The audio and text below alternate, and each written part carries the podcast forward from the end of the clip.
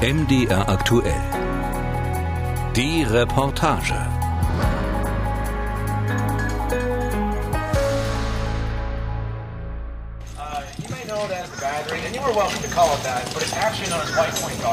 Prunkvolle Plantagenhäuser der typischen Südstaatenarchitektur säumen die Straße. Ein Gärtner sprengt den makellosen Rasen unter den Oleanderbäumen. Die Küstenstadt Charleston in South Carolina gilt als Architekturjuwel und als Touristen-Hotspot. Doch in diesem Jahr sind viele Besucher wegen der Corona-Krise weggeblieben. Nur wenige Pferdekutschen mit Touristen holpern durch die Stadt. Die edle Einkaufsmeile, die King Street mit ihren teuren Boutiquen, Austernbars und Weinläden wirkt an diesem Tag wie ausgestorben. Cinder Cooper Barnes ist keine Touristin. Die Afroamerikanerin mit den langen Dreadlocks und den goldenen Ohrringen ist hier in South Carolina geboren. Die 46-Jährige versinkt fast in dem plüschigen Sessel in der Lobby des altehrwürdigen Mills House Hotel, einem rosafarbenen Kasten aus dem 19. Jahrhundert. Die Gegend um Charleston ist ihr Zuhause, erzählt sie. Uh, ich bin in einer Stadt nordwestlich von hier aufgewachsen, eher ein Dorf mit etwa 2000 Einwohnern. In meiner Schule war die Mehrheit schwarz, wahrscheinlich 90 Prozent oder sogar 95 Prozent Schwarze und nur 5 Prozent Weiße. Rund ein Drittel der Bevölkerung in South Carolina ist schwarz.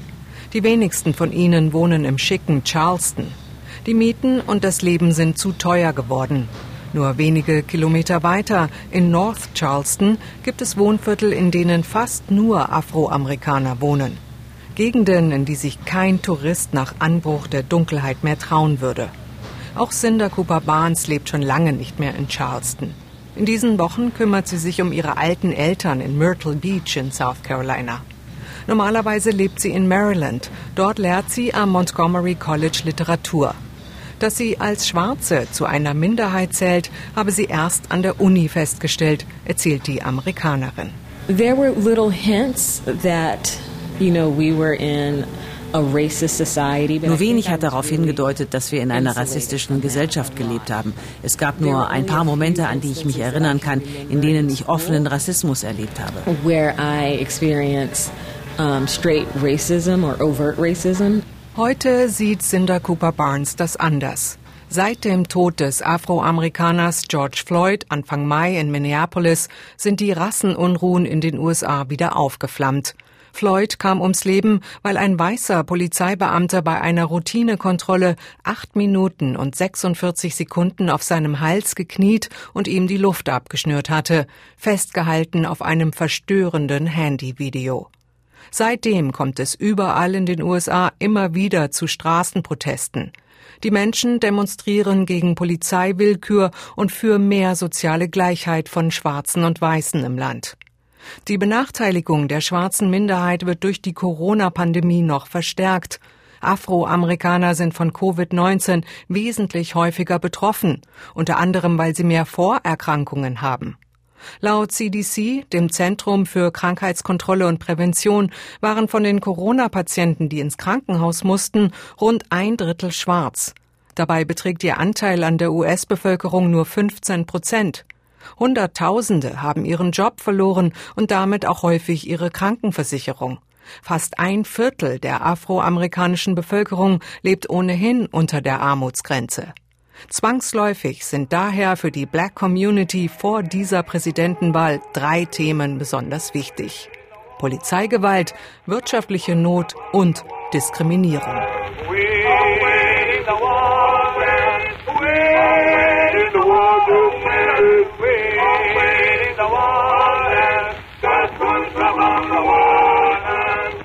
Die am Atlantik gelegene Hafenstadt Charleston galt im 19. Jahrhundert als einer der Hauptumschlagplätze für Sklaven. Ein Museum erinnert an dieses düstere Kapitel der amerikanischen Geschichte. Old Slave Mart Museum steht in vergilbten Lettern über dem Eingangstor. We are standing inside of the old Slave Mart Museum here in Charleston, South Carolina. Wir sind hier im alten Sklavenmarkt in Charleston, South Carolina, dem Ort, wo zwischen 1850 und 60 sieben Jahre lang Männer, Frauen, Kinder, Babys und Alte verkauft wurden. Hunderte, wenn nicht gar Tausende, wurden in diesem kurzen Zeitraum verkauft. Hundreds, if not thousands of them are sold in that short amount of time. Erzählt der Historiker Eister Clark, der neben einer Gesichtsmaske eine eindrucksvolle, aufgetürmte Dreadlock-Frisur trägt. Die heutigen Proteste, sagt der junge Museumsmitarbeiter, sind eine Konsequenz aus dieser bereits 400 Jahre andauernden Unterdrückung. Yeah, yeah, it's definitely a continuation. Es ist die Fortsetzung der Aufstände von damals, der Proteste der 60er und der 90er. Heute hat sich vergleichsweise gar nicht so viel verändert. Der Unterschied ist, dass heute alles gefilmt wird. Man kann nicht so einfach wegschauen. You know, it's it's not so much that, that any of it has really changed. It's just being recorded. It's just you have to you can't as easily look away.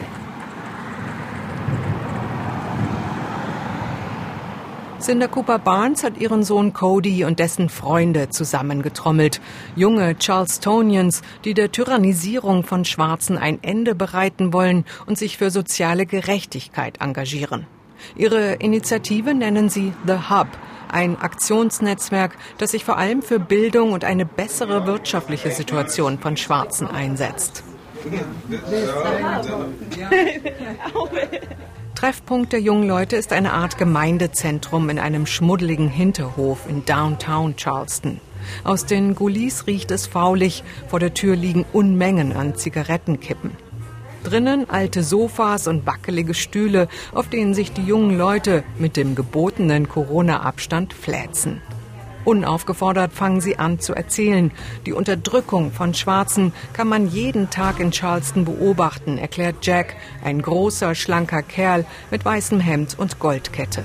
Charleston is the number one city in the whole world for slave history. Charleston ist die Nummer eins in der Welt, was Sklavengeschichte angeht. Aber die Stadt hält den Deckel drauf. Weiße Leute erzählen Lügen, um damit Geld zu verdienen, und wir Schwarze haben einen Maulkorb.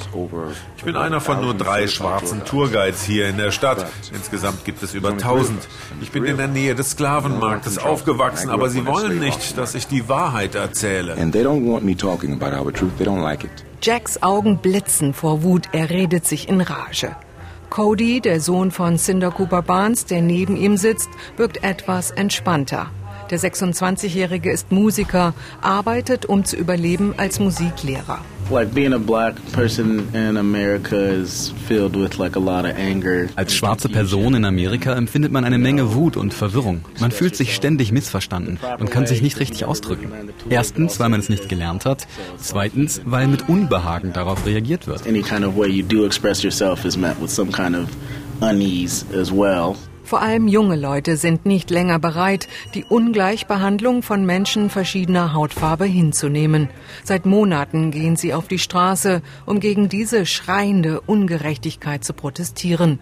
Unter anderem in Minneapolis, New York, Kenosha, Rochester, Portland und in Washington.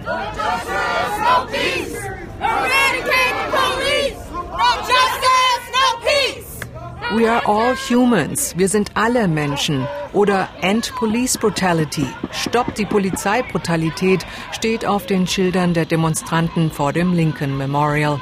Tausende haben sich am 28. August an der National Mall in der US-Hauptstadt versammelt, um ein Zeichen zu setzen. Das Datum ist nicht zufällig gewählt. Der 28. August ist der Jahrestag der berühmten I Have a Dream Rede von Martin Luther King. Am 28. August 1963 hatte der Bürgerrechtler vor mehr als 250.000 Menschen genau an diesem Ort seine Zukunftsvision von einer Gleichstellung aller Afroamerikaner verkündet. 57 Jahre später steht der Pastor und Bürgerrechtler Al Sharpton am Rednerpult und fordert die Versammelten auf, diesen Traum, den amerikanischen Traum, nicht zu begraben. This dream is still alive. You might have killed the dreamer, but you can't kill the dream. Dieser Traum ist immer noch lebendig. Sie haben vielleicht den Träumer getötet, aber den Traum können Sie nicht töten. weil die Wahrheit am Ende siegen wird. Wir werden aufsteigen und nie wieder untergehen. Wir werden aufstehen, selbst wenn unsere Beine müde sind. Wir werden diesen Traum wahr machen. We gonna make this dream come true. Die Menge ist elektrisiert. Trotz der hohen Infektionsgefahr mit dem Coronavirus und trotz extremer Sommerhitze sind Menschen aus allen Landesteilen der USA angereist. Mit dem Flugzeug, mit Reisebussen und ein Aktivist ist sogar die gesamte Strecke von Milwaukee nach Washington gelaufen. Über 750 Meilen. Joseph Armstrong sitzt mit seiner Familie unter einem Baum im Schatten. Der 26-Jährige trägt eine Baseballkappe und eine Maske, auf der steht I can't breathe. Er sei aus Milwaukee im Bundesstaat Wisconsin angereist, erzählt er, weil er will, dass sich endlich was verändert. Um, we just get killed in the street like it's nothing every single day. Everybody sees it, but I mean, everybody don't care about it, so. Leute werden auf der Straße getötet, so als sei nichts gewesen, jeden Tag aufs Neue. Alle sehen es und es ist ihnen egal, beklagt Joseph. Ich glaube wirklich, dass Biden einen besseren Job machen kann, als Trump es derzeit macht. Trump macht die Dinge nur schlimmer. Er hat eine Menge von dem, was wir gerade erleben, ausgelöst. This a revolution in our time. Everybody's fighting, change coming, yes. That's why it's an acronym for riot.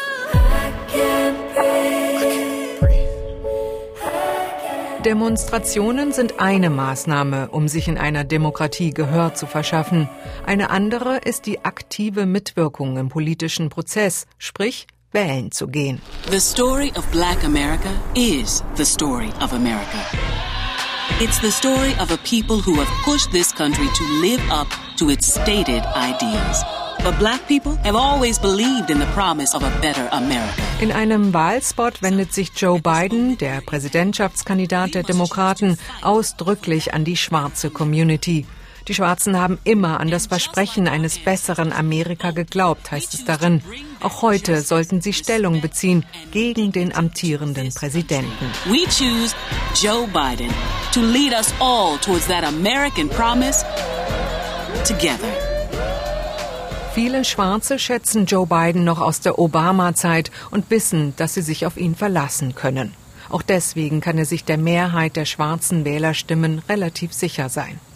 Bei der letzten Wahl im Jahr 2016 stimmten rund 89 Prozent für Hillary Clinton und nur 8 Prozent für Donald Trump.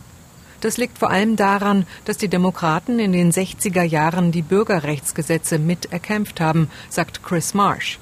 Sie ist Soziologie-Professorin an der University of Maryland. We're in a state and a place where now blacks as a group feel that Democrats probably more so represent their needs. Im Moment denkt die schwarze Wählergruppe, dass die Demokraten eher ihre Bedürfnisse befriedigen. Von den beiden Parteien, zwischen denen wir uns entscheiden können, setzen sich die Demokraten eher für Randgruppen ein, insbesondere für Schwarze. So blacks generally are going to vote more Democratic than not. Marshs Kollege Clarence Lucene, Politikwissenschaftler an der Howard University in Washington, nennt drei Faktoren, mit denen die Demokraten die Schwarzen gewinnen wollen. Erstens, sie haben Kamala Harris als Vizepräsidentschaftskandidatin aufgestellt. Zweitens, sie sind weiter nach links gerückt und sprechen dadurch besonders junge Wähler an. Und drittens, sie haben Strategien gegen Polizeibrutalität erarbeitet. Professor Lucene ist per Skype zum Interview dazugeschaltet. The House of Representatives developed a crime bill or criminal justice bill. Das Repräsentantenhaus hat ein Polizeigesetz entworfen, das dem entspricht, was viele Demonstranten fordern, zum Beispiel den Würgegriff zu verbieten. Die beiden Kampagne hat sich das zu eigen gemacht und will damit speziell schwarze und braune Wähler ansprechen. Ein weiteres Problem ist die niedrige Wahlbeteiligung. Bei der letzten Wahl gingen nur rund 55 Prozent der wahlberechtigten Amerikaner an die Urne. Die Demokraten sind daher auf jede einzelne Stimme angewiesen, vor allem in den sogenannten Swing States, den Wechselwählerstaaten wie etwa North Carolina, Pennsylvania, Michigan und Wisconsin. Je mehr junge schwarze Wähler zur Wahlurne gehen, desto bessere Chancen haben die Demokraten zu gewinnen. Politikprofessor Clarence Lucene hält die Corona-Pandemie für einen Faktor, der Wahl ausschlaggebend sein könnte. Uh, many have had family members. Some of them themselves have been Viele Schwarze waren entweder selbst krank oder haben Familienmitglieder, die krank waren. Die Auswirkungen der Pandemie auf die schwarze Community sind nicht zu übersehen. Viele Afroamerikaner haben Freunde und Verwandte, die an Covid gestorben sind. Dafür geben sie der Trump-Regierung die Schuld.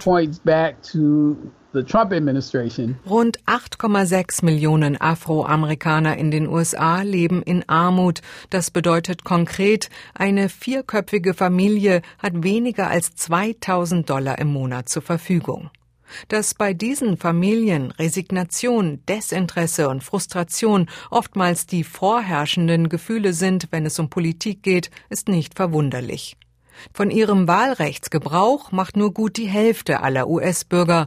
Das liegt vielleicht auch daran, dass man sich als Wähler registrieren muss. Manchmal sind hohe Gebühren damit verbunden.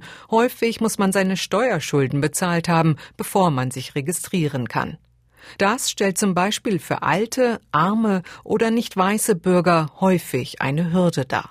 Wie wichtig die schwarzen Stimmen sind für einen Wahlsieg von Joe Biden und Kamala Harris, zeigt auch der eindringliche Appell der ehemaligen First Lady Michelle Obama beim Parteitag der Demokraten. And if we wenn wir bestimmte Ziele erreichen wollen, dann müssen so viele wählen, dass wir nicht länger ignoriert werden können. Denn diejenigen, die jetzt schon ahnen, dass sie nicht gewinnen können, tun alles, um uns vom Wählen abzuhalten. Sie schließen Wahllokale in schwarzen Wohngegenden, sie löschen Wählerlisten, sie schicken Leute los, um Wähler einzuschüchtern, und sie erzählen Lügen über die Sicherheit der Briefwahl. These tactics are not new. All diese Taktiken sind nicht neu, sagt Michelle Obama. Deswegen appelliert die ehemalige First Lady an ihre Mitbürger, ist es wichtig, die Stimme so früh wie möglich abzugeben. One day, when the glory comes, it will be ours, it will be ours. Nicht alle Menschen mit dunkler Hautfarbe in den USA sind liberal. Wie vielen weißen männlichen Wählern gefällt auch manchen schwarzen Wählern Trumps Geprotze und Macho-Gehabe. Andere Afroamerikaner sind sehr gläubig und lehnen daher Abtreibung oder die gleichgeschlechtliche Ehe ab. Kimberly Klasik aus Baltimore hat sich für die Republikaner für die Kongresswahl aufstellen lassen. Für ein Propagandavideo läuft die Vorzeigefrau von Präsident Trump auf roten High Heels durch eine heruntergekommene Gegend Baltimores und prangert die Missstände in der Stadt an. Die Demokraten haben diesen Teil von Baltimore seit über 50 Jahren unter Kontrolle. Sie haben ihn zugrunde gewirtschaftet. Verlassene Gebäude, Schnapsläden an jeder Ecke, Drogenabhängige, Waffen auf der Straße. Traurigerweise sieht man diesen Verfall in vielen demokratisch regierten US-Städten. Und trotzdem gehen die Demokraten davon aus, dass die Schwarzen für sie wählen werden. Bei den meisten Bürgern, die sich in dem proppevollen Restaurant maskenlos um sie scharen, kommt die junge Konservative gut an. I think she's a very independent, young, aggressive leader, and I think sorely needed in the Republican Party in the city and the county. Ich glaube, sie ist eine sehr unabhängige, junge, aggressive Führungspersönlichkeit. So etwas brauchen wir dringendst in diesem Wahlkreis, sagt ein weißer Herr. Auch ein Besucher mit dunkler Hautfarbe ist von der jungen Frau beeindruckt. It's rare that you find a black Republican in Maryland. But when it comes to spending money, I'm pretty conservative. Es ist selten, dass man eine schwarze Republikanerin in Maryland trifft. Wenn es ums Geld ausgeben geht, bin ich ziemlich konservativ. Für welche Partei soll ich dann stimmen? Republikaner oder Demokraten? Ich bin flexibel und offen und höre erst mal zu. Am liebsten hätte ich noch eine dritte Alternative. But I really would like a, a true third choice. Zurück ins gepflegte Charleston in South Carolina mit seinen ruhigen Straßen und herausgeputzten Südstaatenvillen. Das Treffen der jungen Leute im Gemeindezentrum ist fast zu Ende. Sie debattieren noch darüber, ob sie am 3. November wählen gehen sollen oder nicht. Der Bundesstaat South Carolina gilt als Red State, ist also fest in republikanischer Hand. Und daran wird sich vermutlich auch nach dem 3. November nichts ändern. In der Stadt Charleston haben allerdings seit geraumer Zeit die Demokraten die Oberhand. Cody, der Musiklehrer und Sohn von Cinder Cooper Barnes, erzählt, dass er sich zumindest registriert hat, um wählen zu gehen. Ich habe die Entscheidung noch nicht endgültig getroffen, aber ich finde, dass Wählen auf der lokalen und regionalen Ebene wichtiger ist als die Entscheidung darüber, wer der nächste Präsident wird. Seinem Kumpel Keith, der neben ihm auf dem Teppichboden hockt, ist es ebenfalls ziemlich egal, wer als nächstes die USA regieren wird. Was die Präsidentschaftswahlen angeht, würde ich eher für eine Zigarette stimmen als für einen der beiden Kandidaten. Aber auf lokaler Ebene, Stadtparlament, Bürgermeister, ist es voll wichtig. Da bin ich hundertprozentig der gleichen Meinung. Auch von den anderen jungen Leuten im Raum hat keiner vor, wählen zu gehen. Ein typisches Bild für das Wählerverhalten von jungen Leuten in den USA, insbesondere junger Afroamerikaner, meint Cinder Cooper Barnes. Sie wird am 3. November auf jeden Fall ihre Stimme abgeben für Joe Biden und Kamala Harris. I do believe that if, if Biden and Harris ich glaube, wenn Biden und Harris gewinnen, dann können wir damit beginnen, die Wunde zu heilen. Denn sie wollen die Nation versöhnen. Trump dagegen würde nur weiter Salz in die Wunde streuen. Sie müssen gewinnen, damit das Heilen beginnen kann. So I really I want them to win because I think that's the only way the healing's gonna start. Viele Amerikaner fürchten weitere Auseinandersetzungen zwischen Trump-Anhängern und Black Lives Matter-Demonstranten.